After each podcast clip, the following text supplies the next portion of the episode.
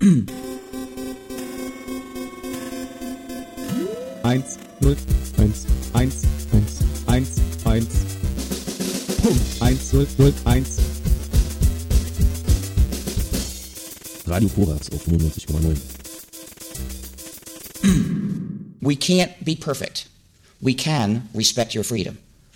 And there is all the difference. Punkt. Und damit herzlich willkommen zu einer neuen Sendung für die vernetzte Welt. Und seit ein paar Jahren, tatsächlich auch einmal im Jahr, zum Thema Freifunk. Und so auch heute. Ähm, äh, in der Sendung werden verschiedene Themen angesprochen. Es geht um die Freifunk-Firmware und Patches dafür. Es geht um konkrete Freifunkaufbauten. Es geht um Offloader. Was ist das und warum? Es wird auch um die Einheitsexpo gehen, die in Halle stattgefunden hat. Und auch um die Netzkarte. Und ähm, es gibt auch Nutzergeschichten. Den Anfang machen äh, wir noch mal kurz. Was ist Freifunk? Und dazu begrüße ich ganz herzlich Nilo. Hallo Nilo. Hallo TMK. Ähm, ja, Wikipedia beschreibt den Freifunk so als so eine Graswurzelbewegung. Äh, es ist nicht kommerziell, es ist barrierearm und ähm, es hat auch was mit Bildung zu tun. Also so, es gibt Community, man findet zusammen, es ist was Soziales und man, äh, äh, es ist auch technische Fortbildung. Und es hat halt auch ganz viel mit Selbermachen zu tun. Das ist halt ein Selbermach-WLAN, ähm, was dezentral aufgestellt ist. Ganz wichtig ist das Pico-Peering Agreement. Das wurde Anfang der 2000er mal beschlossen. Das kann man auch im Internet nachlesen, ähm, was das ist. Äh, ich sage ganz kurz, was das bedeutet. Also wenn ich Teilnehmer an so einem dezentralen freien Netzwerk bin, ähm, dann lasse ich das Peering passieren, also den Datendurchfluss. Wenn jemand anders über meine Geräte surft, dann verändere ich das nicht, blockiere das nicht, sondern lasse das einfach passieren. Und die Dezentralität, die erklärt sich dann so, dass eben die Geräte bei den Menschen zu Hause stehen und sich dann über das Internet ähm, und auch das WLAN ähm, erkennen und verbinden und lassen dann viele Menschen an allen Orten, wo diese Geräte aufgestellt sind, mitsurfen. Also nicht wie bei einem klassischen Internetprovider, wo es irgendwie einen Punkt gibt, wo sich alle einwählen, sondern es ist halt dezentral. Ähm, Motivation kann sein, Spaß an der Technik zu haben und Kommunikation mit Gleichgesinnten oder ähnlich interessierten Menschen. Und eine Motivation ist natürlich auch, dass man immer überall Internet haben kann, damit selbst gemacht. Und betreiben du das Ganze ähm, auch nicht eine zentrale Entität, sondern es gibt eine riesige Community. Jeder, jede, der die so ein Gerät zu Hause hat, ist Teil dieser Community. Und ja, die Community passt zum Beispiel halt auch ihre eigene Firmware dann an. Genau, in Halle gibt es einen Förderverein, der ist gleichzeitig auch ein ISP, ein Internet Service Provider. Und der betreibt im Internet so unterschiedlich mindestens vier, manchmal mehr, so VPN-Server, ähm, mit, wo man über das dann eben der Internetzugang passiert. Den Verein in Halle gibt es seit, seit 19.07.2014 und äh, freut sich natürlich auch über mehr Mitglieder. Ja, da geht Klaus später dann noch drauf ein. Wir haben Gäste, das sagen wir dann noch. Ähm, Freifunk gibt es in Halle aber schon länger als 2014. Ich würde sagen, in Anführungsstrichen, es gab so eine Vorläufer-Community mindestens seit 2007 und da waren mit Sicherheit 20, 30, wenn nicht sogar noch mehr Leute ähm, aktiv und äh, gab so Aufbau von so über 100 Knoten auf jeden Fall. Ähm, beginnen wollen wir jetzt äh, mit einer Nutzergeschichte. Der Alex vom Freifunk Halle hat ähm, mal aufgeschrieben, wie er eigentlich zum Korax kam. Und Clara von Radio Korax hat uns äh, Alex Kommentar eingesprochen. Wenn ich die Frage nach meinen Beweggründen für den Einstieg in den Freifunk beantworten soll, muss ich in den frühen 90ern beginnen. Damals war ich begeisterter Hobbyfunker. Ich war im sogenannten Phony-Betrieb und im Paketradio QRV, also dem klassischen Sprechfunk und dem Datenaustausch über den Computer. Wir hatten ein sich ständig wandelndes Netz mit Mailboxen, Digipetern und Nodes. Digipeter und Nodes waren zwei Möglichkeiten, die eigene Reichweite der Anlage über andere Stationen zu vergrößern oder eben diese anderen anzubieten. Man konnte sich von Knoten zu Knoten weiter verbinden. Die Mailboxen hatten schon damals die Fähigkeit, Post mit anderen Mailboxen zu teilen und weiterzuleiten. Für mich war interessant zu erforschen, auf welche Art und Weise das Vernetzen am sinnvollsten und effizientesten gewesen war. Außerdem galt es ständig an Stellschrauben zu justieren, die die Kommunikation stark beeinflusst haben.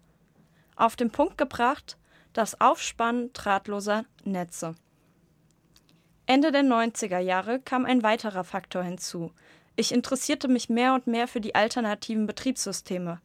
Wenn ich von Alternativen spreche, dann meine ich damit Alternativen zu Microsoft Windows.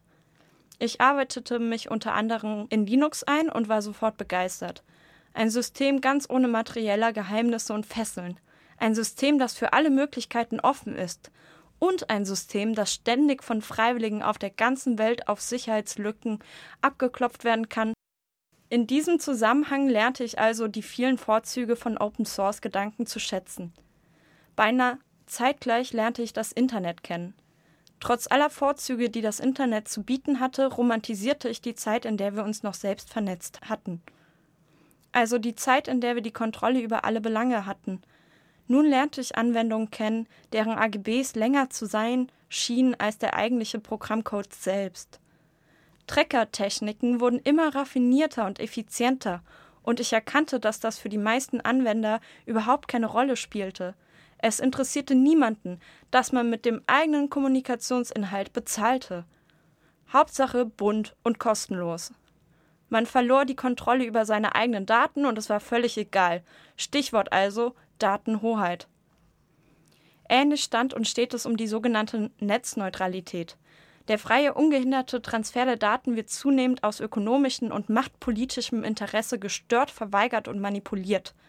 Seltsame Konstrukte und Ideen wie zum Beispiel Stoppschilder im Internet, Hackerparagraphen, Vorratsdatenspeicherung und dergleichen sollten Probleme lösen, für die sie völlig ungeeignet sind. Der Generalverdacht für alles und jeden ist populärer denn je, während die eigentliche, angedachte Zielgruppe andere Möglichkeiten nutzen. Die bis hierhin erwähnten Punkte sind freilich nur stark angerissen und müssen zum Teil in Kombination in differenzierter betrachtet werden. Sie führten mich aber zwangsläufig zu den Freifunkern und erweiterten meinen Horizont. Der Vollständigkeit halber möchte ich an dieser Stelle ein paar Punkte nennen, die ich positiv mit der Freifunkidee assoziiere. Zuerst einmal besteht eine gewisse Unabhängigkeit von Internet und klassischen Providern. Der Freifunk tendiert auch zu einer gewissen Dezentralität und bietet einen barrierenfreien Zugang ohne Diskriminierungsform. Freifunk hat einen sehr sozialen Charakter und das Projekt vermittelt an sich schon Medien- und Netzkompetenz.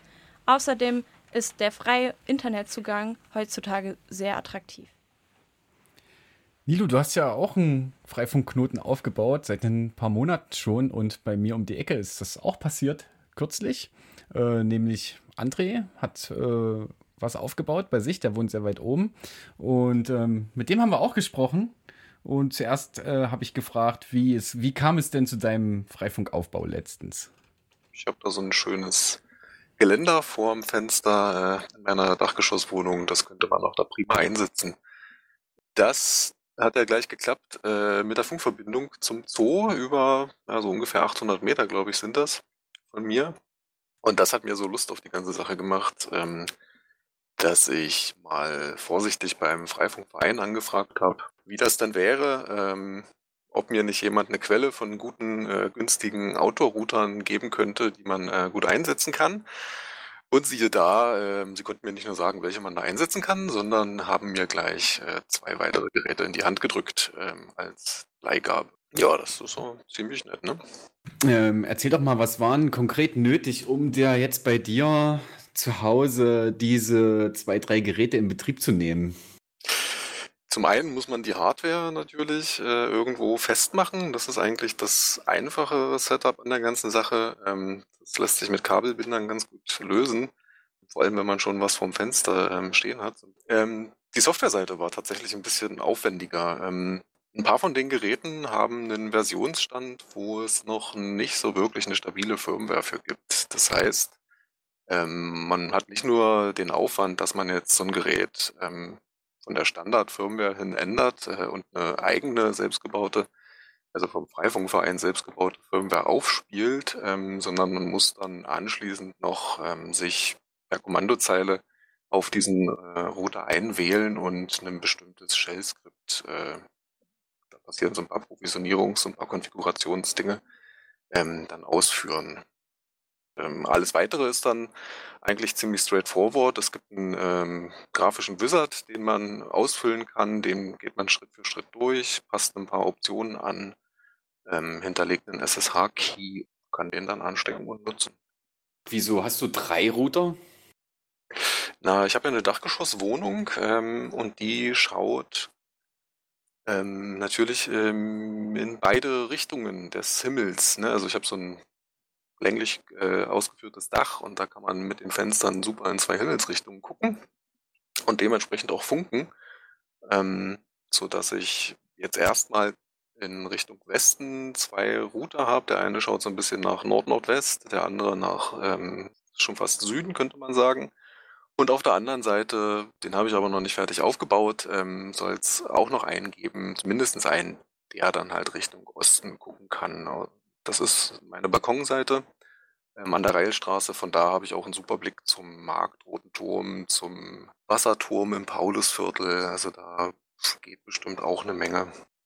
Und ähm, kannst du beschreiben, was jetzt dein Benefit davon ist?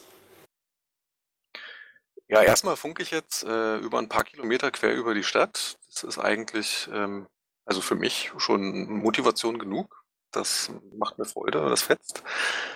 Zum anderen hätte ich aber sicherlich auch ähm, im Falle, ne, ich habe mich jetzt ähm, sozusagen an ein weiteres Netzwerk angeschlossen, worüber ich kommunizieren kann. Ähm, falls mir mal meine Quelle, mein äh, Internet, meine Internetquelle äh, abhanden kommt, kann ich darüber natürlich auch ähm, weiterhin am Internet teilnehmen. Ja, danke nochmal an André. Ähm, er hat da so ein Softwareproblem genannt und dann haben wir uns noch mit Ralf unterhalten, der den passenden Patch dafür geschrieben hat.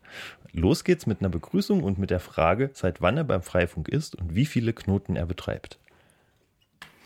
Ja, hallo Ralf, schön, dass du Zeit hast. Danke, dass du äh, mitsprechen willst. Ähm, seit wann machst du eigentlich mit beim Freifunk Halle und wie viele Knoten betreibst du? Ja, hallo erstmal. Ähm, ich bin seit 2015 dabei äh, und äh, inzwischen betreibe ich so vier Knoten etwa und äh, weitere betreue ich so ein bisschen. Also ich habe das vermittelt und wenn irgendwas nicht geht, fühle ich mich da verantwortlich und, und unterstütze dann die Betreiber da ein bisschen dabei. Und äh, kannst du noch ein bisschen genauer erzählen unseren Hörern und Hörerinnen, ähm, was das bedeutet, so Knoten zu betreiben oder was auch so Knoten ist und was man da genau macht beim Freifunk? Oh, wie fange ich am besten an? Ja, ähm, was ein Knoten ist, ähm, ein handelsüblicher Router, der mit einer speziellen Software versehen wird, die dann die ganze Funktionalität äh, abdeckt. Und das ist im Prinzip eigentlich eine recht einfache Sache. Ähm, diese Geräte äh, sind in der Lage, sich untereinander, wenn sie sich gegenseitig in Reichweite zu verbinden, äh, zu, zu, befinden, sich zu ver, ver, verbinden untereinander und bilden damit ein, ein eigenständiges, dezentrales Netz. Viele Zwecke verwendet werden kann. Ja, wenn einer der Betreiber dann äh, da auch seinen Internetzugang mit anschließt, dann haben alle, die Zugang zu diesem Netz haben, und das kann theoretisch jeder sein, automatisch Verbindung zum Internet. Das geht über WLAN. Das basiert vollständig auf WLAN, richtig. Okay, und das ist auch erlaubt, das kann man mal sagen. Man darf auf äh, der WLAN-Frequenz oder auf mehreren WLAN-Frequenzen äh, funken, einfach auch über Grundstücksgrenzen hinweg. Ja, und was machst du da, wenn du da jetzt dann so vier Knoten betreibst und noch andere Leute unterstützt?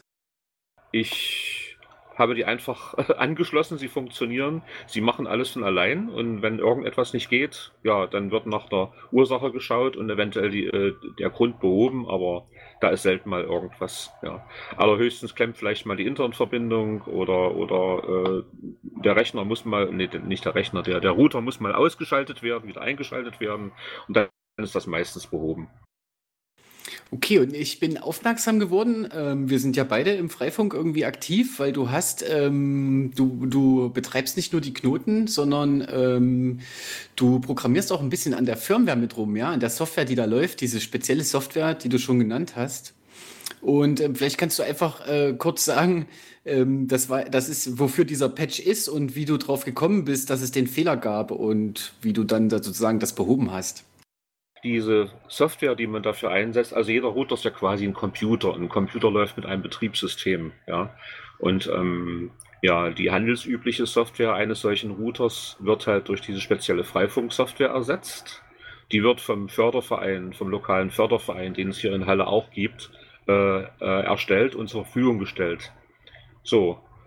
Nun kommt es aber gelegentlich halt auch, dass äh, Geräte auf den Markt kommen, die ein neueres Modell sind zu bereits existierenden. Da stellt man plötzlich fest, die Software funktioniert ja nicht mehr, die ich bisher da eingesetzt habe.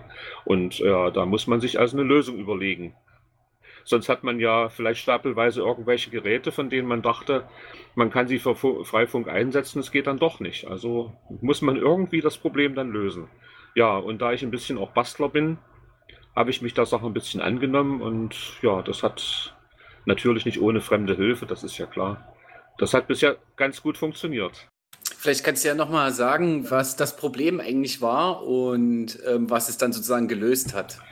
Ja, was das Problem äh, war, dass man also erst einmal, wie gesagt, festgestellt hat, neuere Geräte, die man sich beschafft hat, äh, die, ja, die Freifunksoftware funktionierte da einfach nicht auf diesen Geräten. Ja, das war das Problem. So. Äh, und ähm, nun haben wir ja jemanden vom Freifunk äh, Förderverein, der sich um die Software kümmert, der die Software erstellt der die Software aufbereitet, dass er in Halle einsetzbar ist, mit ihm Kontakt aufgenommen, ihm das Problem geschildert. Und äh, der hat natürlich dann erst einmal auch äh, eine neuere Version herausgebracht, die man aber erstmal ausprobieren muss, die noch nicht so von der man noch nicht weiß, wie sie läuft, ob sie überhaupt funktioniert. Und das war dann halt die Basis für alles weitere. Ich habe dann halt herumexperimentiert, verschiedenes geprüft, festgestellt, was nicht funktioniert, habe herausgefunden, was der Grund ist und da ja halt eine Lösung für gefunden. Und das sind diese Patches, ja, basierend auf dieser experimentellen Variante zum Ausprobieren, die herausgebracht worden ist. Und diese Patches beheben dann halt die Fehler, die sich dann herausgestellt haben. Das ist eigentlich schon wirklich eine Bastelei, aber das ist dann für künftigere, für künftige stabilere Softwareversionen für diesen Router dann die Basis, ja, auf der dann aufgebaut werden kann für künftige Entwicklungen und für künftige Geräte, die noch weiter auf den Markt kommen. Ja, na, einer dieser Patche, ähm, weiß ich konkret, äh, löst zum Beispiel das Problem, dass so ein äh, mit der Software bespielter Router, wenn, wenn der frisch ist und man den einrichten will, dass der, wenn man das gemacht hat, danach nicht auf unserer Karte auftaucht. Ne? Dass er nicht richtig antwortet und dann nicht angezeigt werden kann. Und da hast du auch was geschrieben, dass das auf manchen Routermodellen dann eben doch schon funktioniert. Und in der nächsten Version wird es dann mit einfließen.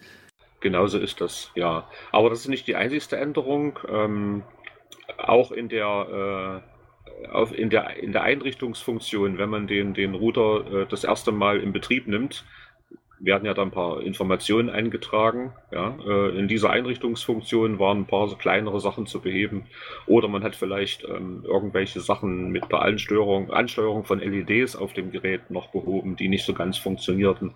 Aber das, die, das Hauptproblem war schon, dass erstmal äh, wie du schon sagtest, die, die Geräte auf der Karte nicht zu sehen waren. Ja, das ist äh, jetzt eine kleine Notlösung, aber bis es soweit ist, arbeitet man mit dieser Notlösung, dass man äh, die Funktion dann wieder hat. Ja, äh, was ist eigentlich mit der Zeit? Das ist noch so ein Problem. Immer wenn ich äh, zum Beispiel einen Router flashe mit der Firmware äh, für das Modell, dann stimmt das Datum nicht. Und dann kann sich das nicht abrufen, wenn er nicht selber Internet teilt. Ja, äh, äh, das ist ein Problem gewesen, was mit der letzten stabilen Version der Firmware ist und, und äh, wo ich keine Lösung gefunden habe. Aber kurioserweise die nachfolgenden experimentellen Varianten, äh, die hatten das dann behoben. Da ging das dann. Zumindest auf den Geräten, die direkte Internetverbindung haben. Ja, so. Aber das ist jetzt eigentlich auch nicht unbedingt so tragisch, wenn auf dem Router selber die Zeit falsch geht. Die wird ja für, für, ja, für interne Zwecke einfach nur benutzt. Ja, und ähm, irgendwelche äh, Zeitabläufe für die Statusseite, die arbeiten ja nach dem Prinzip einer Stoppuhr. Die haben eine Anfangszeit und von der an wird gerechnet. Und äh, wann dieser Zeitpunkt der Anfangszeit genau ist, spielt da nicht so die herausragende Rolle. Ja. Also, ist also nicht so ein schlimmer Fehler. Ist, ist nicht so ein schlimmer Fehler, aber ich denke mal, dass mit, mit künftigen Firmware-Versionen äh, äh, das dann sicherlich auch mal behoben sein wird. Aber äh, das, die eigentliche Entwicklung geht ja die findet ja anderswo statt, die findet ja nicht in Halle statt. Äh, wir in Halle, soweit ich das bis jetzt verstanden habe, nutzen im Prinzip ja auch nur äh, die Entwicklung äh, anderer Entwickler und, und passen die an unsere Gegebenheiten hier an. Wir nehmen das vom Harz. Ja, da hat äh, für äh, der, der Harz Pate gestanden, soweit ich das weiß. Das ist richtig. Das war unser, unser Vorbild, aber auch der Harz bezieht sicherlich seine Grundlagen von woanders her. Es gibt ja in, in äh, jeder Region, manchmal auch in jeder größeren Stadt, gibt es ja eigene Communities, ähm, die dort eine eigene Version der Firmware betreiben ja, und die also irgendwo äh, eine Basis haben, auf diese zugreifen, eine Entwicklerbasis. Ja, wo genau die liegt, kann ich nicht sagen. Vielleicht ist die auch dezentral. Auf alle Fälle wird da Entwicklung von anderen wird nachgenutzt und an die eigenen äh, Belange angepasst, eigenen Verhältnisse angepasst. Also ähm, im Detail sind die schon sehr unterschiedlich, die Communities, aber sie verfolgen alle dasselbe Zwe äh, Ziel und das bringt ja den, den Freifunk insgesamt zusammen.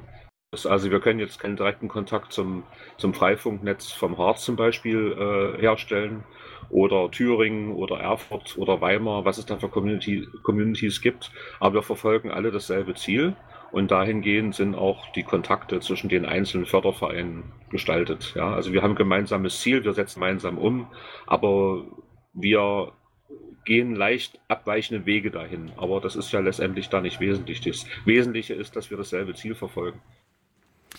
Ja, und so ein Traum, den es auch schon seit, sag ich mal, zwei Jahrzehnten fast gibt, ist auch dieses sogenannte Intercity VPN beim Freifunk. Also, dass man eben doch ähm, mit den anderen Freifunk-Communities Daten austauschen kann übers Internet, e-, über eben dann nochmal einen extra Layer von VPN-Tunneln, dass man zum Beispiel aus dem Freifunk Halle auch nach Freifunk Weimar surfen kann.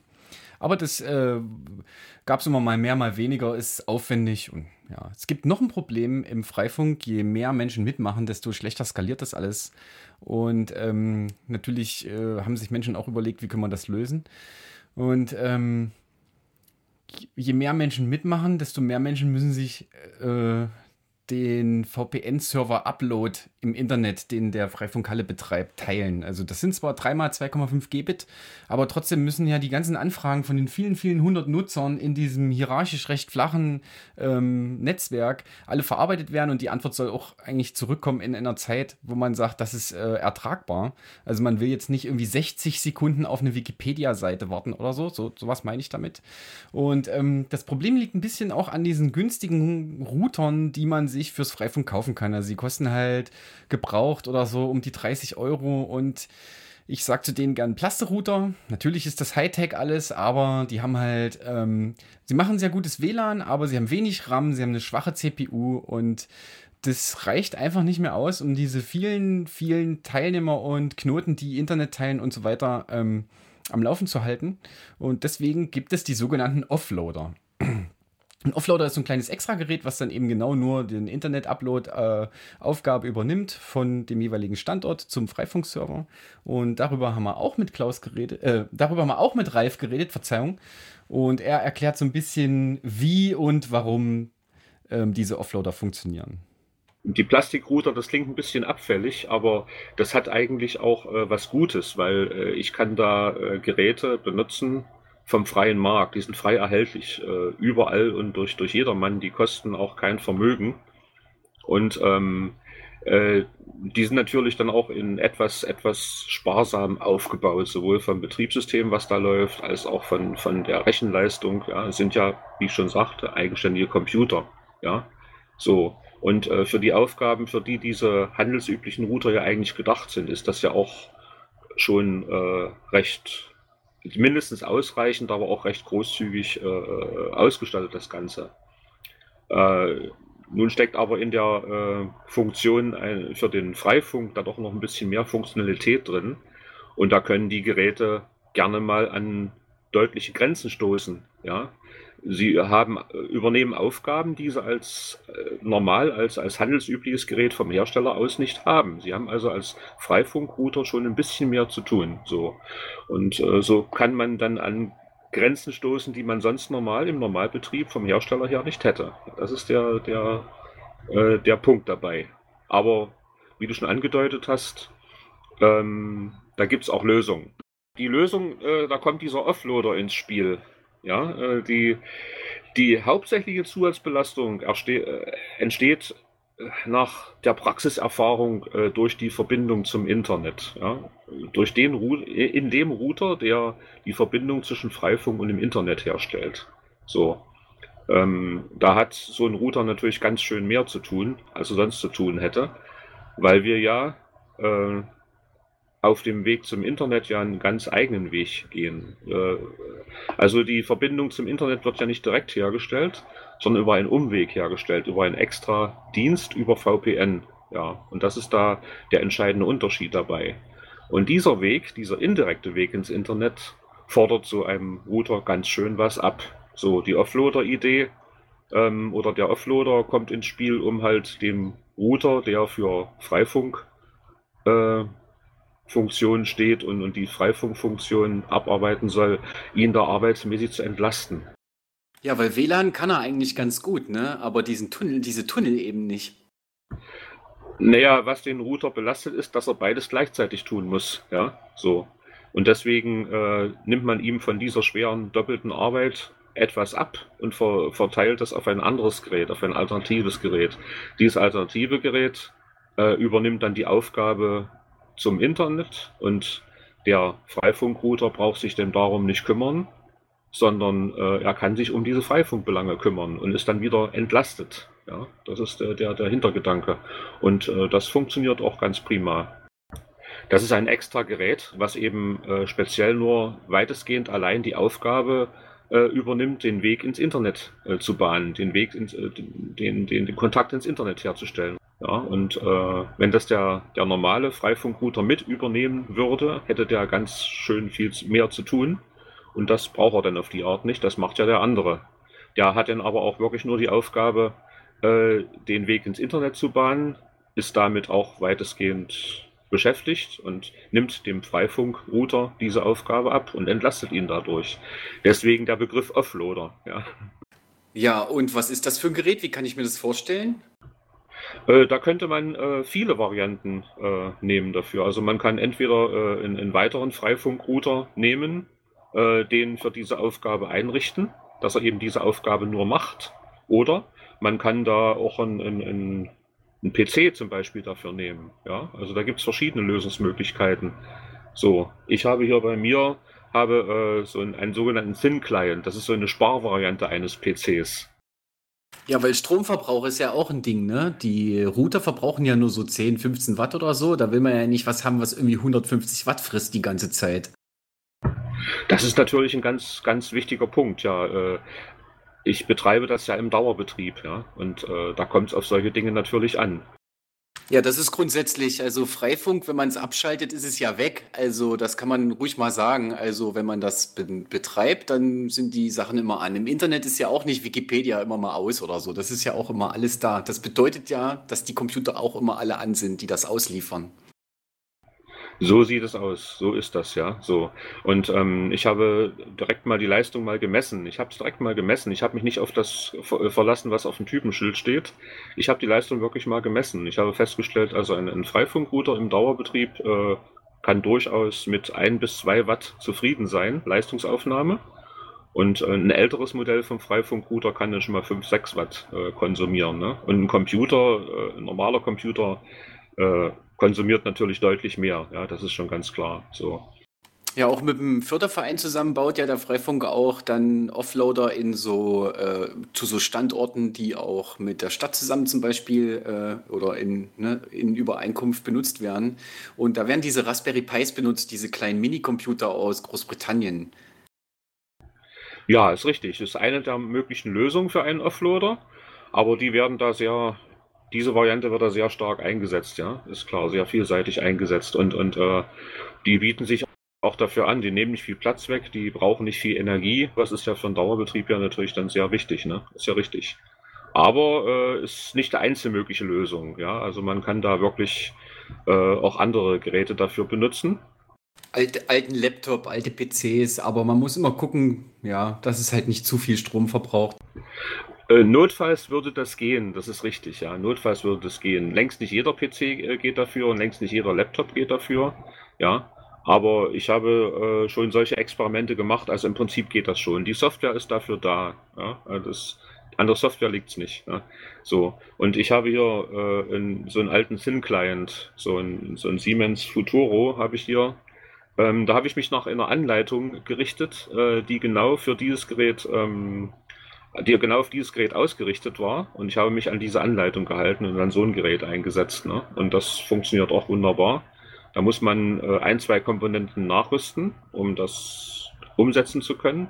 Aber es funktioniert ganz wunderbar. Aber es hätte eben, wie gesagt, auch ein anderes Gerät äh, sein können. Also der Fantasie sind keine Grenzen gesetzt. Software ist passend dafür da, äh, für die Geräte, die da zum Einsatz kommen. Ähm, ja, und dann läuft das. Und es entlastet eben dann halt den Router, der sich ähm, über, äh, der sich für die Freifunkbelange, äh, um die Freifunkbelange kümmern soll, um die reinen Freifunkbelange kümmern soll, ganz gewaltig. Ne? Und äh, nimmt ihm dann halt den Stress ab, sich auch um die Internetverbindung über VPN kümmern zu müssen. Und wenn das jetzt vielleicht noch nicht konkret genug war, um wie hä, Offloader, ähm, es gibt mehrere Anleitungen, wie man so ein Ding baut und auch wie es funktioniert. Und ähm, eine haben wir auch selber geschrieben und die packen wir euch mit auf den Blog der Sendung. Der wird morgen wahrscheinlich aktualisiert. sfdvw.de ist das. Richtig.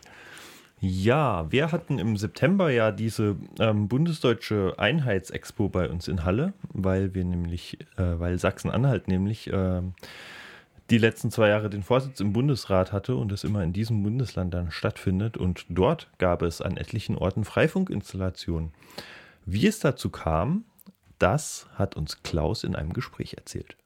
Ja, hallo Klaus, erzähl doch mal was über die Expo, die hier, die Einheitsexpo, die in Halle stattgefunden hat äh, zu den Feierlichkeiten zur 31-jährigen deutschen Einheit am 3.10. und vorher.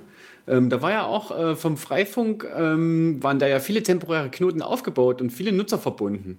Ja, grüß dich erstmal. Äh, ja, ich erzähle dir gerne was dazu. Äh, wir sind, oder äh, erstmal kurz zu mir. Also ich bin der Vorsitzende vom Förderverein Freifunk Halle e.V. Äh, wir kümmern uns um den weiteren Ausbau des Freifunknetzes in Halle und werden also sehr großzügig vom Land Sachsen-Anhalt finanziell unterstützt und sind natürlich auf Partner angewiesen äh, vor Ort. Und in diesem Fall war ja das Land Sachsen-Anhalt Ausrichter der Einheitsexpo, also den Feierlichkeiten zum Tag der deutschen Einheit. Die fanden in Halle diesmal statt. Und da bot es sich natürlich auch an, dass wir da also mit ins Boot geholt wurden. Äh, erstaunlicherweise meldete sich das Land relativ kurzfristig erst bei uns, so nach dem Motto, könnt ihr mal bitte auch noch freies WLAN an den Standorten, äh, wo die Glaskuben äh, von den Ausstellern stehen, anbieten. Das war für uns eine sehr sportliche Herausforderung, äh, weil es äh, ist ja nicht nur, dass man also die Technik kurzfristig beschaffen musste, äh, sondern man musste auch andere Partner mit ins Boot holen, die Stadt mit ins Boot holen, was sehr gut geklappt hat, muss ich sagen. Äh, da ist also auch, äh, sind Türen geöffnet worden, die also jetzt auch offen stehen und wir also weitere Installationen im Sinne des Ausbaus des freien Freifunknetzes in Halle nutzen können. Und für uns waren also die Herausforderungen einerseits Manpower, aber andererseits auch die Technik in der kurzen Zeit zu beschaffen, weil vieles von der Technik kommt ja aus Asien und ab und zu stellt ja irgendjemand beim äh, sein Boot im Suezkanal schief äh, äh, ein und dann kommt manches nicht pünktlich an. Nicht? Aber es hat diesmal alles recht gut noch geklappt, obwohl es sehr kurzfristig war. Lass uns mal kurz auf die, die offenen Türen, die du angesprochen hast, eingehen. Das heißt, jetzt sind Kontakte hergestellt, äh, Menschen haben sich kennengelernt und solche Aktionen sind vielleicht jetzt auch in Zukunft möglich? Ja, äh, also wir hatten äh, mehrere äh, Gesprächsrunden. Natürlich durch die Pandemie sind sie auch ein bisschen schwierig organisatorisch gewesen. zu Anfang also in Videokonferenzen, in Telefonkonferenzen, in wenigen Fällen auch Treffen vor Ort. Das ist aber auch sehr wichtig, dass man das machen konnte. Und wir haben also Ansprechpartner bei der Stadt, äh, bei den Stadtwerken, äh, die uns also tatkräftig unterstützen. Äh, wir haben inzwischen also äh, auch äh, ist geschafft. Wir sind auf dem roten Turm äh, in luftiger Höhe und haben da also eine Freifunkinstallation. Wir werden demnächst noch eine Freifunkinstallation machen auf dem Leipziger Turm. Und wir haben also auch den ganzen Markt im Grünen inzwischen mit Freifunkinstallationen äh, einem, ausgestattet. Ja, also es gibt äh, Router am äh, Marktschlösschen, am Stadthaus und am Ratshof. Und wie gesagt oben auf dem Roten Turm. Und damit ist der Marktplatz als einer der zentralsten Punkte in dieser Stadt, also freifunkmäßig sehr gut erschlossen. Wir werden sicherlich das eine oder andere nochmal nachrüsten, um da also eine äh, bessere Ausleuchtung noch an der einen oder anderen Ecke hinzukriegen, aber der Markt ist gut erschlossen. Das klingt total gut und das ist wahrscheinlich auch äh, in manchen Köpfen oder in, also Freifunk wird ja in Halle schon so seit 2007 gemacht. Ähm, tatsächlich war der Rote Turm schon immer ein, ein Anzugspunkt, wenn man da gerne weit oben seine Antennen aufbauen will. Ähm, ja, aber erzähl doch mal was zur Technik. Wo kommt das Internet her und ähm, was sind das für Freifunkinstallationen?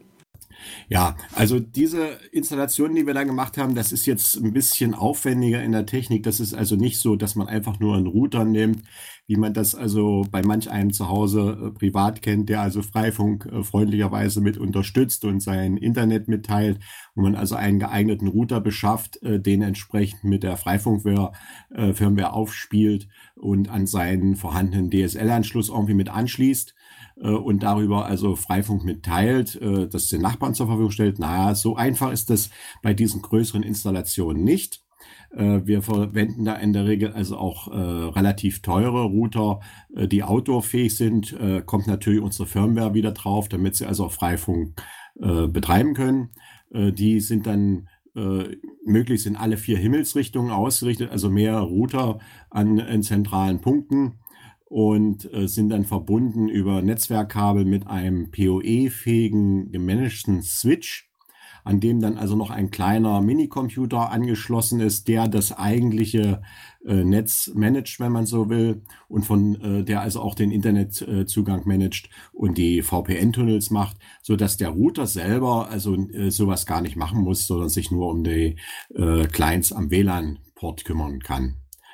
Ja, also das sind dann schon relativ große Installationen, die auch nicht ganz billig sind. Aber wie gesagt, wir kriegen äh, recht großzügig Fördermittel äh, vom Land dazu, äh, so dass die äh, Beschaffung der Hardware und äh, Installation also darüber äh, finanziert wird.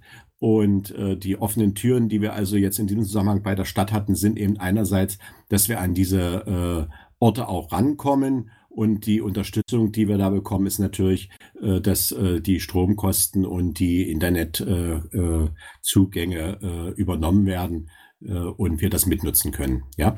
Und dann können zum Beispiel Bürger dieser Stadt oder auch äh, Besucher und BesucherInnen ähm, freies WLAN in Halle nutzen. Und das geht dann, das wird abgewickelt über den Freifunk Halle Internet Service Provider. Das ist völlig korrekt, so, äh, äh, völlig korrekt, so wie du das gesagt hast. So läuft das.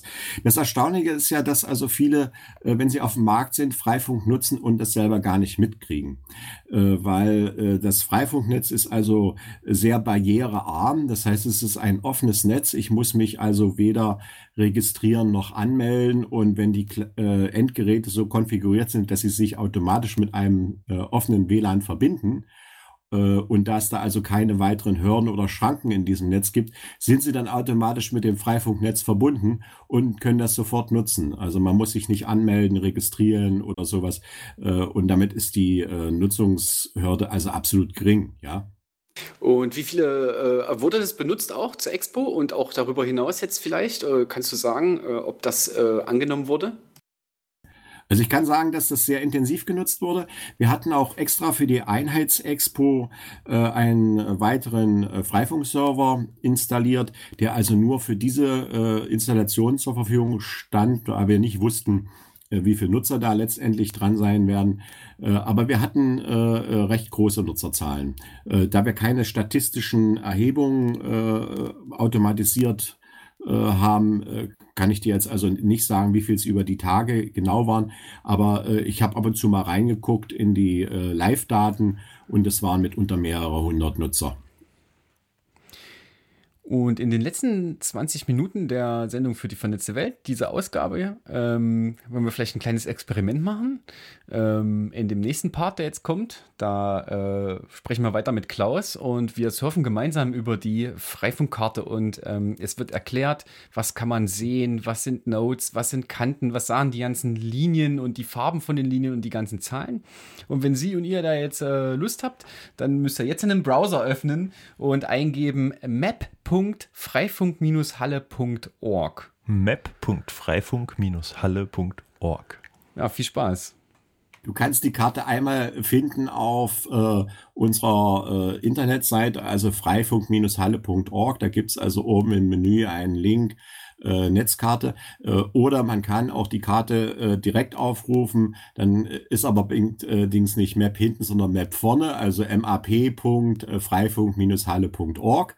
Und dann hat man die Karte mit allen Informationen, äh, die einen interessieren könnten. Ja, also zum Beispiel äh, die einzelnen äh, Router, wo sie sind, mit, mit Standort und dann hat man um die Router, wenn man die in die Karte hinein kleine rote Pünktchen oh, und das sind die aktuell angemeldeten Endgeräte an dem jeweiligen Router.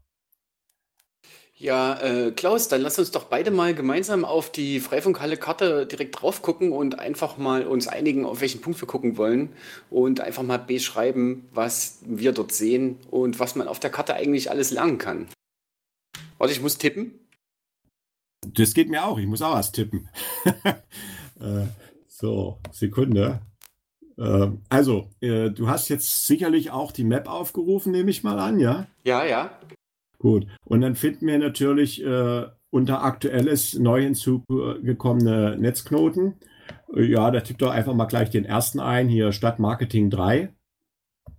Also wenn äh, Sie und ihr jetzt da mitmachen wollt, dann geht auch auf map.freifunk-halle.org und man sieht Halle an der Saale äh, und ganz viele Linien, aber wir wollen uns erstmal auf die linke Seite konzentrieren. Da ist so eine Spalte äh, mit mehreren ähm, Tabs ähm, und wir sind auf dem linkesten Tab, nämlich Aktuelles und wir beide sehen jetzt in dem zu dem Zustand, zu unserem jetzigen Zeitpunkt sehen wir, dass vor sieben Stunden ein Freifunkknoten dazugekommen ist, der heißt FFH-Stadtmarketing 3. Und ähm, das sind auch alles Links, das können wir jetzt anklicken. Und dann zoomt uns die Karte automatisch zu dem Standpunkt dieses Knotens. Ja, gut. Äh, und dann äh, sind direkt in der Nähe da zwei weitere Knoten Stadtmarketing und das ist also das Marktschlösschen. Und dann siehst du ringsrum ganz, ganz viele rote Punkte. Genau, sehen äh, tun wir in dem Fall mit der Maus. Wir können über die Linien und die Punkte drüber zeigen und dann sehen wir auch die Namen. Und ähm, ja, was bedeutet das jetzt alles, die vielen roten Punkte? Ja, also, äh, dann gehen wir mal die Farben durch. Also die Linien selber sind Funkverbindungen zu den nächsten äh, erreichbaren Knoten. Äh, also äh, eine grüne Linie ist eine relativ gute Funkverbindung, eine rote Linie äh, ist eine schlechte Funkverbindung. Ich sage nachher noch was zu den blauen Linien. So, und dann haben wir jetzt also am Marktschlösschen insgesamt momentan drei Router äh, in Betrieb. Davon sind zwei außen am Marktschlösschen, die also den Markt mit abdecken zum Teil. Äh, ist jetzt auch nicht so, dass diese kleinen roten Pünktchen um diese blauen Punkte herum, dass die alle permanent also in äh, äh ganz dicht daran sind, sondern es wird nur so dargestellt, die können also über den Markt auch großflächiger verteilt sein, die Leute, logischerweise. Und äh, also äh, die kleinen roten Pünktchen sind sozusagen Endgeräte, die sich mit dem jeweiligen Router verbunden haben. Also, also ein Handy oder ein Laptop. Ja, genau. Also in der Regel sind es wahrscheinlich Handys, äh, Laptops sind es eher selten, aber auch das ist denkbar, ja. Äh, so. Und äh, wir sehen also auch, dass die äh, Router selber untereinander mit einer grünen äh, Linie verbunden sind. Die haben also untereinander auch Funkverbindung. Sie sind alle drei äh, mit dem Internet verbunden. Äh, und äh, sollte das bei zweien ausfallen und bei einem ist es immer noch, dann hätten die anderen beiden, weil sie sich auch über Funk sehen, trotzdem noch Internet. Ne? So, äh, jetzt sehen wir in der Mitte natürlich auch noch den roten Turm mit ganz vielen blauen Linien und vielen grünen äh, Punkten ringsherum. In der Mitte leider gerade aktuell ein, ein roter Punkt. Das ist der Minicomputer vor Ort. Da weiß ich jetzt nicht, woran es liegt. Ja, also rote Punkte, die blinken, bedeutet, dass mit dem Gerät gerade ein Problem existiert. Ne? Wir, äh, der, nicht wir, der Freifunk äh, sieht dieses Gerät nicht, ist gerade nicht erreichbar. Und äh, grüne und blaue Punkte, grün und blau unterscheidet sich eigentlich nur darin, dass grüne Punkte in den letzten 14 Tagen dazugekommen sind. Äh, dann werden sie auch zu blauen Punkten und sind sozusagen ganz normale Teilnehmer. Ähm, ob jetzt Endgerät oder Router in der Freifunk-Infrastruktur ist die Hierarchie total flach. Das ist alles ein großer Switch, wenn man sich das virtuell so vorstellen mag. Ja, aber die blauen Linien sind sehr spannend. Bitte fahre fort. Ja, also die blauen Linien sind äh, Funkverbindungen im 5 Gigahertz Bereich und äh, simulieren letztendlich Verbindungen, als ob da ein richtiges Kabel zwischen den äh, Routern gespannt wäre. Und wenn man also aus der Karte jetzt ein bisschen rauszoomt, dass man also ein bisschen mehr sieht, dann würde man feststellen, dass das also eine Verbindung ist zum Wasserturm am Stadtbad und äh, zum äh, Steintor-Varieté. Äh, und wir haben also, wenn man noch weiter rauszoomt, noch viel weitere blaue Linien. Äh, da ist also äh, ein simuliertes Kabel letztendlich, wenn man so will, man hat den Begriff vielleicht schon mal gehört, ein Luftkabel. ja. Ja, äh, das bedeutet, diese 5 Gigahertz WLAN-Strecken sind so gut, dass die sich beinahe wie ein gelegtes Kabel verhalten, vom Paketverlust her zum Beispiel.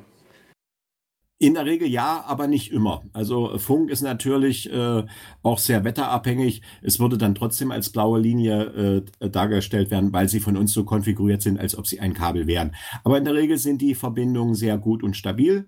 Äh, äh wie ich schon sagte, ist wetterabhängig, äh, weil wir benutzen ja nun mal Frequenzen, die äh, normal, also normale WLAN-Frequenzen und die sind also nicht unbedingt optimiert für äh, Funkverbindungen auf große Strecken. Ja, das muss man einfach mal der Fairness halber so sagen.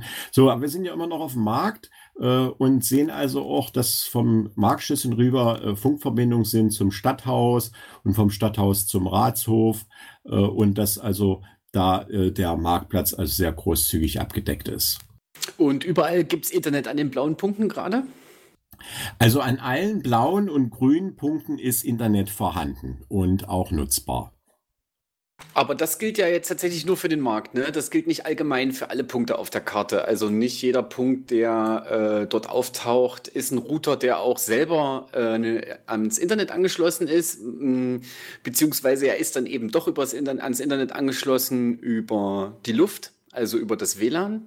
Aber das äh, ist halt, ja, wie du schon erzählt hast, nicht immer so ähm, hundertprozentig stabil. Man kann das erkennen, ob ein Knoten ans Internet angeschlossen ist oder nicht, indem man ihn auswählt und dann in der Liste der Links nachschaut, ob er eine direkte Verbindung äh, via des Typs VPN zu unseren Freifunkservern hat, zu einem der Freifunkserver. Also das ist erstmal richtig, aber an einer Stelle äh, ist, äh, unterliegst du einem Irrtum. Also jeder grüne und blaue Punkt hat letztendlich äh, oder bietet letztendlich die Möglichkeit, ins Internet zu kommen. Ja, äh, das, äh, du hast natürlich recht, nicht äh, zwingend ist es so, dass jeder grüne und blaue Punkt auch selber am Internet einen eigenen Anschluss hat, aber wenn er auf der Karte auftaucht, hat er ja letztendlich irgendwie eine Verbindung zum Internet, sonst würde er hier nicht auftauchen. Ne? Genau, das ist ja dann auch der Sinn vom äh, Freifunk machen, dass man ähm, eventuell dort, wo kein Internetanschluss möglich ist, eben das über die Luft hinbringt. Ja, also wenn wir jetzt in die, äh, aus der Karte mal weiter rauszoomen, sodass wir mehr sehen, dann sehen wir ja also auch Wasserturm Süd oder wie gesagt, eben schon erwähnt, äh, den äh, Wasserturm am Stadtbad. Äh, beide Punkte haben keinen eigenen Internetanschluss oder auch der Kletterturm im, äh, beim Thüringer Bahnhof hat auch keinen eigenen Internetanschluss und trotzdem ist an diesen Punkten Internet äh, vorhanden. Und wenn man also sich in der Nähe aufhält, kann man mit seinem Endgerät also sich mit dem Freifunknetz verbinden und kann dann ins Internet. Ne? Okay, ähm, dann sind ja diese vielen blauen Linien äh, so eine Art kleines äh, Backbone, da wo eben hohe Standorte erreichbar sind oder da wo es auch Sinn macht, kein Hügel oder kein weiteres hohes Haus oder sowas in der, äh, in der Mitte stehen, dann kann man dort auch ganz gut großflächiger einen Internetanschluss verteilen. Äh, wobei das nicht nur über die blauen Linien geht, sondern teilweise auch im 2,4 Gigahertz Bereich, wo es dann eben grüne Linien sind, äh, ist die Verbindung auch so stabil, dass eine ausreichende äh, Netzqualität vorhanden ist, um also auch dort über grüne Linien ins Internet zu kommen. Ja, wir haben ja also blaue Linien nicht überall. Das ist nur dort, wo also mit 5 Gigahertz gefunkt wird, überall, wo wir nur mit 2,4, dann sind die Linien eben grün. Ne? Ja, aber die Grünlinien, die kannst du halt auch an einer Hand abzählen, die länger sind, ähm, weil das eben tatsächlich äh, keine leichte Aufgabe ist, mit 2,4 Gigahertz WLAN so weit zu funken. Da darf dann wirklich nichts, wirklich nichts die Sichtverbindung sperren. Ah, das, das ist nicht so ganz korrekt. Also wir haben die Erfahrung gemacht, das ist wirklich sehr wetterabhängig. Wir haben also äh, festgestellt, äh, wenn, wenn starker Regen ist, dann äh, sind die äh, blauen Linien erstaunlicherweise sehr stabil und wenn es sehr trocken ist, äh, und sehr heiß, dann kann es durchaus sein, dass die grünen Linien eher stabil sind. Also das ist sehr wetterabhängig. Ich habe also auch noch nicht so genau rauskriegen können, was da die Ursachen sind. Äh, aber es ist eben so, ne? Ja, okay. Gut zu wissen. Ähm, und dann, dann, sehen wir jetzt da hier über der Halle-Karte so ein, so ein Netz und so ein Wirrwarr aus Linien. Ja, ähm, ist äh, das englische Begriff für die Technik, die wir nutzen, also das Meshing-WLAN, das äh, hat das ja eigentlich im Namen. Ne? Ähm, und jetzt gibt es dort äh, ganz viele Teilnehmer, also nicht nur Geräte, die, also Router, Knoten, die das verteilen, sondern auch Clients. Und es gibt natürlich auch ganz viele Internetanschlüsse. Und ähm, das wird durch das, wie wird das geregelt? Dass ich, wieso funktioniert das? Kannst du dazu was sagen? Ja, äh, das kann man auch äh, sehen, wenn wir also auf der Karte mal oben äh, rechts ist, sind so vier Symbole. Das ganz rechte, ich würde es wie ein Auge interpretieren, wenn man da raufklickt, äh, dann äh, ändert sich die Ansicht äh, von einer Karte in die äh, ja, jedenfalls in eine Netzstrukturansicht. Ich werde mal draufklicken. Klickst du auch mal drauf? Das war ja, ich sehe die Topologie vor mir. Äh, jetzt haben wir diese, und da, die kann man natürlich auch vergrößern, indem man da irgendwo reinklickt. Und äh, wir haben da also auch äh, blaue Punkte. Blaue Punkte sind also alles die Punkte, die Internet haben. Äh, weiße Punkte sind die Punkte, die am Internet, also die Internetverbindung über irgendeinen blauen Punkt haben. Ne? Und äh, auf dieser Karte sieht, also auf dieser Stellung sieht man jetzt auch die Server. Äh, wenn du mal links in diesem Feld auf Knoten klickst. Ja. Und dann ein bisschen scrollen zu ähm, V, denke ich mal. Ne? Man kann diese linke Liste scrollen. Äh, wenn du jetzt also auf äh, einen von diesen VPN-Servern geklickt hast, dann wird er also in diese Ansicht also auch äh, äh, angezoomt. Und dann sieht, äh, sieht das aus wie ein kleines äh, Sternchen, wo also einer in der Mitte ist, der die anderen, die ringsrum um ihn verteilt sind, über VPN verbunden hat. Und an den einzelnen VPN-Servern hängen sozusagen äh, die äh, äh, Router, die also selber eine VPN-Verbindung haben oder eben die Raspis, die das äh, bei einer größeren Installation machen. Und, und das sind dann auch tatsächlich richtige Server im Internet gemietet. Äh, das ist nicht nur so ein kleiner Router, sondern das ist ein richtiger Computer. Das ist, das sind richtig große, leistungsfähige Maschinen, also mit äh, auch einer entsprechenden Bandbreite. Die haben also äh, Bandbreiten von äh, 2,5 äh, Gigabit pro Sekunde. Ja, da kann also ordentlich was drüber gehen. Uh, natürlich ist es so, wenn viele Clients an, äh, übereingehen, dann müssen sich die Bandbreiten natürlich dann auch teilen. Deswegen haben wir also fünf äh, die das machen. Dann sehen wir hier noch einen, das ist die Kommandozentrale, das ist der Rechner, an dem ich gerade sitze. du bist die Kommandozentrale, der hat aber eine hohe Systemlast, Klaus. Ja, wir sprechen ja auch gerade miteinander. Ne? so. Ja, und die dünnen grauen Linien sind die VPN-Verbindungen äh, zu den äh, jeweiligen äh, äh, Routern, die also selber VPN machen oder zu den jeweiligen äh, Mini-Computern, die VPN-Verbindung machen. Ne? Ja, also hier auf der Topologie kann man sozusagen schön sehen, wie alles miteinander verbunden ist. Wie gesagt, die grauen Linien sind Internet, die bunten Linien sind alle Luft, also tatsächlich WLAN-Verbindungen. Wenn wir auf der, auf der Karte, wo wir vorher waren, konnte man nicht sehen, wie alles gut miteinander verbunden ist, sondern wo alles ist eigentlich. Und ähm, anhand dessen, was miteinander verbunden ist. Was ja dann ein Abbild der Realität ist. Wenn ich da langfunken kann und dort sozusagen äh, von 100 Paketen 90 auf der anderen Seite ankommen und ich die Antwort kriege, okay, so viele waren es, dann wissen wir, okay, wir können Daten austauschen über diese Strecke. Ja, also wenn die äh, Funkverbindung eine entsprechende Qualität hat, das hast du richtig gesagt, dann äh, ist das gut, ganz gut nutzbar. Äh, wenn die äh, Verbindungsqualität relativ schlecht ist und es gibt keinen anderen Weg, dann dauert es halt ein bisschen länger. Dann erinnert das an Modemzeiten, ne? Äh, wo Datenverkehr auch ein bisschen langsam war. aber im Großen und Ganzen, also zum Aufrufen von Webseiten, um sich Informationen im Internet äh, zu äh, holen oder um E-Mails zu versenden, ist es ganz gut geeignet. Äh, das Netz ist jetzt natürlich nicht unbedingt geeignet, um äh, Video zu streamen. Also wenn das mehrere Leute machen wollen, dann leidet das Netz äh, schon darunter. Ne? Ja, dann da muss man schon dort, wo man sowas machen will, tatsächlich auch ein bisschen Gedanken reinstecken und überlegen, wie kann man das äh, aufbauen, dass es vielleicht für alle nutzbar ist. Ähm, was auch noch äh, sein kann, es ist natürlich, es muss ja eine Art ähm, Verteilung der Anfragen stattfinden.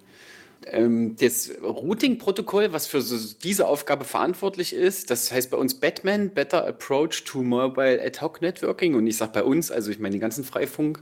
Und ähm, das macht das eigentlich schon ganz gut, aber mit einem wachsenden Netz, finde ich, merken wir auch in Halle im Freifunk, dass sozusagen teilweise Antwortzeiten ähm, unerträglich lang sind und dass es sich so ein bisschen so anfühlt, wie dass es manchmal geht und manchmal nicht. Also wenn man irgendwie, man surft einfach über Wikipedia, klickt ein paar Seiten an und fünf gehen und die sechste, die dauert dann auf einmal wieder lange. Und ja, das ist mehr oder weniger auch Stand der Forschung solcher freien Netzwerke. Ja, wie kann man das machen? Also anhand der Topologie an sich kann man das ja schön sehen. Das sieht auch so aus wie sowas Organisches. Da bilden sich Wege. Man könnte auch das mit Nervenzellen und sowas vergleichen. Ja, und ähm, tja, das kann in Zukunft eigentlich nur noch besser werden. Das äh, ist ein äh, ständig wachsendes Netz und mit dem Wachstum äh, steigt natürlich auch der Erfahrungswert. Äh, und äh, wir haben also in der Vergangenheit äh, auch das eine oder andere dazugelernt, wie man das Netz stabiler und leistungsfähiger gestaltet und sind da auf einem guten Weg. Ne? Aber insgesamt ist es ein, ein sehr stabiles und leistungsfähiges Netz. Also wir hatten noch niemals einen Totalausfall. Wir hatten auch schon die eine oder andere Störung, aber es hat niemals eine Situation gegeben, wo unser Netz äh, komplett nicht funktionierte. Ja, so ein vermaschtes Netzwerk ist ja auch ähm, äh, mit redundanten Wegen. Ja, das funktioniert ja ganz ähnlich wie das echte Internet, jetzt mal in Anführungsstrichen. Also es gibt viele Wege zum Ziel und die Routing-Protokolle machen das unter sich aus. Eben hier mit dem Layer, wir haben noch so ein WLAN und so eine unhierarchische Netzwerkstruktur. Und dafür ähm, kann man sich auch so ein bisschen begeistern oder so. Und ähm, ich meine, Klaus, wir könnten ja vielleicht auch versuchen einzuladen, dass man, wenn man sich für sowas interessiert, wenn man solche Graphen gerne anschaut oder ähm, auch den Bezug zur Realität dann tatsächlich auch erlebt, also indem man merkt, okay, ich bin jetzt hier irgendwo online, wo ich vorher nicht online sein konnte, ähm, können wir ja vielleicht auch einladen, dass äh, Freifunk auch äh, Manpower braucht. Also das machen alle Leute nur in ihrer Freizeit. Server betreiben, WLAN-Antennen konfigurieren, äh, Strecken dauerhaft hinstellen und so weiter, ja? Und da können wir vielleicht auch mal ein bisschen Werbung machen. Ja, also selbstverständlich. Also äh, wie, wie gesagt, wir haben hier einen Förderverein, der braucht immer neue Mitglieder, äh, die äh, also ich sag mal einerseits die Beitragskasse füllen, äh, ohne Moos nichts los, das weißt du ja, äh, weil der Verein finanziert über seine Einnahmen äh, aus den Mitgliedsbeiträgen heraus, also äh, die Server, die er im Internet braucht, um das Internet, äh, um auch Internet anbieten zu können über die VPN-Tunnel. Äh, und wir machen auch Veranstaltungen, wo wir also versuchen, Wissen an die Interessierten ranzubringen. Und wir brauchen natürlich auch Leute, die mitmachen, äh, handwerklich begabt sind oder irgendwas, also irgendwas einbringen können und und äh, äh, wir haben aber auch Mitglieder, die einfach nur sagen, also ich kann nichts, aber ich finde die Idee gut und ich äh, zahle jeden Monat meinen Beitrag und auch das hilft. Ne? Äh, auch solche Mitglieder sind sehr wichtig, muss man sagen. Ja, also wie gesagt, ohne muss nichts los. Ne? Ja, dann sag doch noch mal, wohin man gehen kann, wenn man Freifunk unterstützen will oder wenn man, also entweder finanziell oder durch äh, Mitmachen tatsächlich, entweder sich einen Router hinstellen oder mit an der Firmware programmieren. Äh, also der einfachste Weg zu uns ist natürlich über unsere Webseite äh, www.freifunk-halle.org. Äh, da gibt es dann auch einen Link zu dem Verein äh, und da findet man auf der Vereinsseite also auch einen Aufnahmeantrag, den kann man sich ausdrucken, ausfüllen, abschicken, dann landet er bei mir irgendwann im Briefkasten und dann haben wir ein neues Mitglied. Da freuen wir uns auf jeden Fall. Also äh, wir treffen uns auch im realen Leben regelmäßig und zwar zweimal im Monat. Äh, wir treffen uns also den jeweils ersten Mittwoch im Monat in einer Kneipe. Das ist das The One, äh, Universitätsring Nummer 9. Äh, und da treffen wir uns, äh, wie gesagt, äh, immer den ersten Mittwoch im Monat, 19 Uhr, äh, mit wechselnden Teilnehmerzahlen. Das schwankt. Und wir treffen uns den dritten Dienstag im Monat im Eigenbaukombinat. Das ist in der Landsberger Straße 3. auch 19 Uhr und schwatzen dann über technische Probleme, äh, Weiterentwicklung des Netzes äh, und manchmal trinken wir einfach auch nur ein Bier. Also es ist auch nicht so, dass immer dieselben Leute da sind. Äh, das kommt drauf an, wer Zeit hat und man trifft sich dann halt dort, ne? Ja, und das war's auch schon wieder mit einer Folge Sendung für die vernetzte Welt. Wenn ihr bei Freifunk mitmachen wollt, Kritik oder Fragen habt, geht ihr, wie Klaus schon gesagt hat, auf www.freifunkhalle.org. Dort findet ihr auch die Termine zu den Treffen und alles über unsere Sendung findet ihr auf sfdvw.de. Bis zum nächsten Mal.